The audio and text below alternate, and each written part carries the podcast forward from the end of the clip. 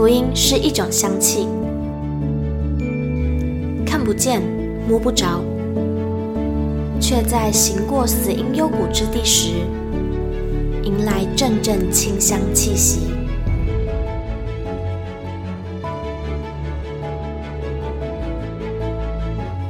愿北纬二十三度的我们，一同写下的故事，化作世界的反击。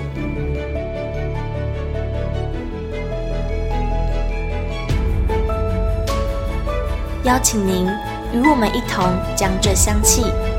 献上给那坐在至高宝座上的君王。N 度二十三宣教学。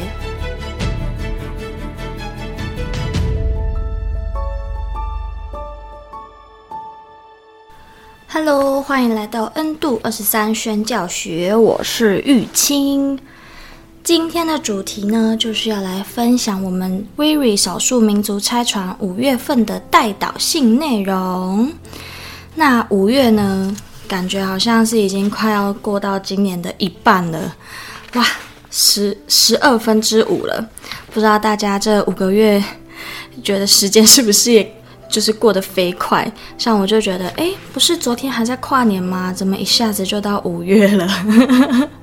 好啦，那就希望大家就是可以跟着我们 WIRI 持续的一起来代导，为着前线代导，为着台湾事工代导，为着宣教一起来代导。好，那我们就一起来聆听五月份的代导信吧。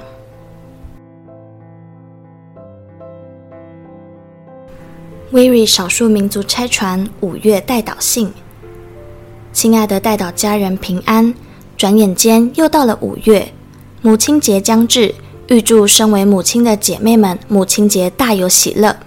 诗篇一百二十七篇三节：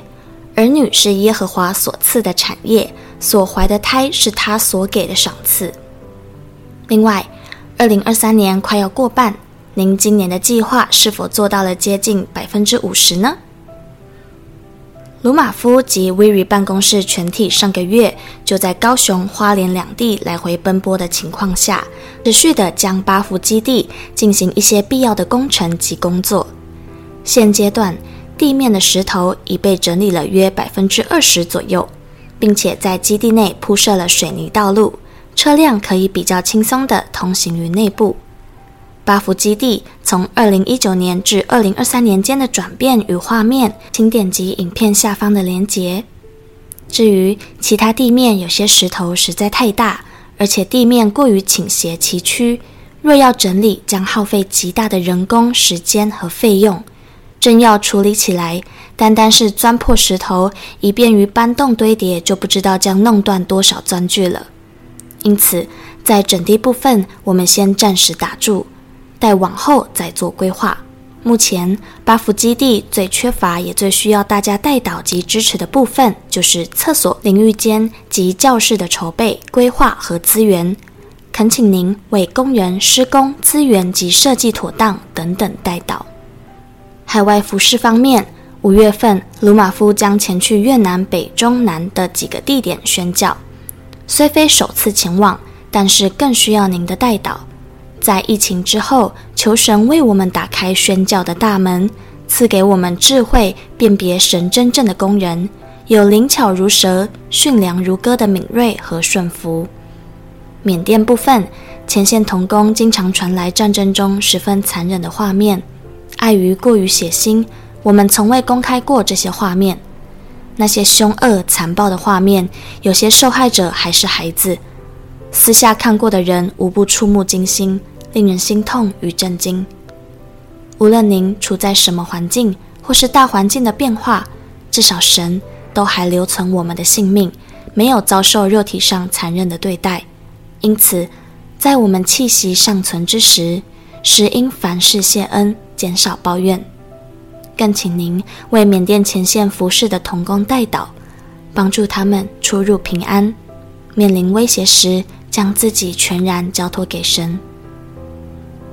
把你的感动写下来，是为鼓励大专学生开拓多元文化的关心与视野，奖金丰厚。若您有认识相关兴趣与恩赐的学生，请您将相关讯息转发于他们。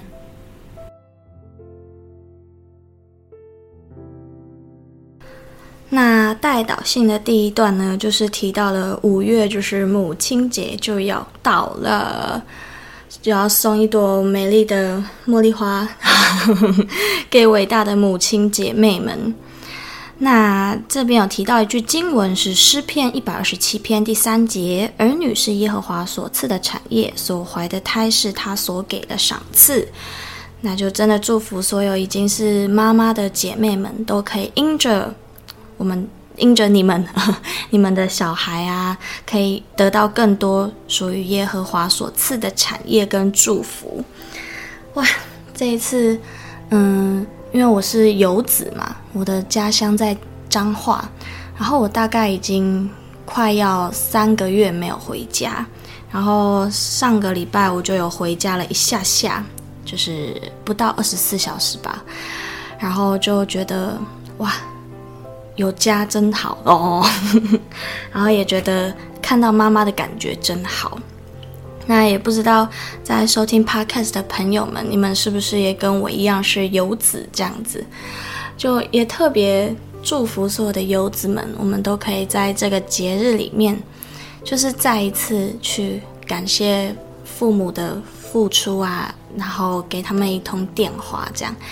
就是希望所有的家庭关系都可以透过这个节日，我们有更多的修补的机会啦，是这样子，这样子觉得的。那接下来有提到，二零二三年就快要过半了，我们今年的计划是否做到了接近的百分之五十呢？哇，看到这一句话，我就是有点很，有点怎么讲，有点觉得忏悔嘛，就是诶。我好像连今年的计划都还没开始规划。哦，都已经到五月了，还在想今年要做什么规划。那不知道大家的近近况如何？那我自己是觉得五月好像说长不长，说短也不短，感觉好像一下子就经历了很多的事情。哦，然后生命也被很大的扩张，真的是感觉到最近的日子。好像神要开始做很多的事情，也可能是因为我们最近教会正在讲宣教月，就是在讲宣教，然后就会觉得哇，神做事真的好快哦！他把这个宣教的意向带到教会里面，然后教会就开始有各个的各个事工开始去思考什么是宣教，然后就是会发觉神也很迫不及待的想要我们做更多的事情。不断的被扩张，这样。好，那接下来鲁马夫牧师也有在代祷信里面提到，嗯，我们 Weary 办公室全体四月的时候，就是还蛮常去花莲营花莲的八福基地的啦，就是从四月初开始有那个中原大学在那边进行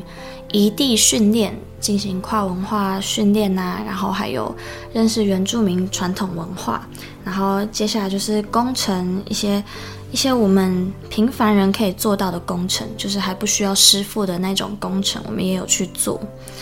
然后目前就是嗯。地面的石头已经被整理了大约百分之二十左右，而且我们在基地内也开始铺设了水泥道路。大家不知道有没有看到那篇贴文？就是真的从资材室啊，这样一路铺到路口，大概铺了两天吧，整整的两天。然后鲁马夫牧师他自己也有亲手下去去铺那个水泥路。哇，自己的马路自己铺，我想大概只有他能做到了。然后就真的可以让车辆比较轻松的可以到里面，因为在山上其实还蛮常下雨的，水分还蛮充沛的，所以如果是开车没有水泥地，还其实还蛮容易陷进那个泥泞里面的。有水泥路真的会方便许多。嗯，因为还有一小块。空地是还没有水泥地的，然后下雨天的时候，如果车子开进去，就是会很很容易什么打滑嘛，然后还有空转这样，对，因为车子比较重嘛，然后水泥比较软，然后车子一开下去，砰就陷下去的感觉，嗯。然后在这次的代导信里面，也可以看到从八福基地从二零一九年到今年二零二三年的转变跟变化。我觉得这是一个非常非常有意义的影片诶，我们就很喜欢看这种从无到有的建设。不是网络上也有很多这种短片嘛？就是可能一个艺术家他正在画一幅看起来很麻烦的画，然后就从无变到有，变成完成的这种。缩时影片，那我们嗯，鲁马夫牧师也有做这样子的记录，那就是大家可以点击 Podcast 连接的那个影片连接，那如果是收到纸本代导信的话，就可以那个扫描代导信里面的 QR code。那接下来八福基地呢，就是在其他地面有些石头真的很大，非常的大，而且地又非常的斜。如果真的要整理的话，真的要怎么讲？大刀阔斧嘛，需要很足够的资金，很足够的人力资源，就是真的是要先确定有那一份资金，或者是。我也不知道怎么讲，因为我们现在就是走一步算一步，有多少钱就做多少的事。那如果真的要整理那一块地的话，就真的很需要大家的支持跟带导，让我们可以尽快的把这一些地来整理干净，整理完成啊，不是干净，现在已经很干净了。对，然后在代导信里面也有说，钻破石头就很容易弄断钻具，这是我以前没有想到的，我以为就是用那个怪手这样。这样，嗯，把石头剥下来就好。呃，想得太天真，就是还要把石头破碎，然后才可以搬动它。哇，这真的是一个非常巨大的工程。那目前八福基地最缺乏的呢，其实就是，呃，简易的厕所、淋浴间，还有教室筹备。那这一切的这一些的筹备呢，都是为了我们跨文化训练可以在这边使用来做准备。因为我们这个基地最主要的嗯方向跟目标，就是可以在这边培育宣教士，跟着鲁玛夫牧师，跟着我们前线同工一起去到这些边境的大山里面，去真实的去嗯向少数民族传福音。那如果要向他们传福音，除了我们体力要好，能够爬大山以外，其实很重要的一点，也就是我们可以学到一些知识。例如台湾宣教史啊，原住民宣教史，还有呃边境的宣教史，还有跨文化差传的经验等等等等，就是有一些事情是除了我们要身体力行之外，脑袋可能也必须要先知道的一些知识，所以这时候就非常需要有教室，可以播影片啊、PPT 啊，然后也有麦克风啊，让老师讲讲课的时候就比较不会那么累，这样子，对。那厕所跟淋浴间，就是因为，嗯，还是会有许多的人可能还不是适应要洗冷水澡啊，或者是要到野外去野放，所以 淋浴间跟厕所其实还蛮必要的，就是提供给那一些可能会来我们营地灵修啊、参观的这些访客们。那如果是要培训的宣教士们，那当然就是一定要经历到一些。超乎常人必须经历的事哦，那这些东西都是真的还蛮必备的，在这现代这个社会里面是算必要的啦。那除了最近在忙的巴福基地之外呢，鲁马夫牧师在这个月，就是五月还有六月，就是要开始前往到新的服饰国家，像是蒙古国、越南跟孟加拉。那就是呃，代表信里面提到的是越南的部分。那这边我想跟大家提关于蒙古国的部分，不知道大家对于蒙古国有没有什么印象或是什么概念？那我前阵子有看一些关于蒙古国的基督教的文章，然后就发现哇，蒙古国虽然目前已经有福音，已经有教会，但其实还有很多地方是没有听到福音的。不像台湾，就是，嗯，我们几乎每个人都知道基督教，几乎每个人都知道耶稣，甚至几乎每个人都知道天使这两个字。然后，可是在，嗯蒙古国，其实还有很多偏远的地方是，就是连马路也都还没有建设起来，所以汽车是到不了的地方。这就是游牧民族的边边的边边在边边，所以就是嗯，出真的不会有人会进到那个部落里面，然后也更就更不用说会有教会建立在那边，所以就是现在蒙古国的教会其实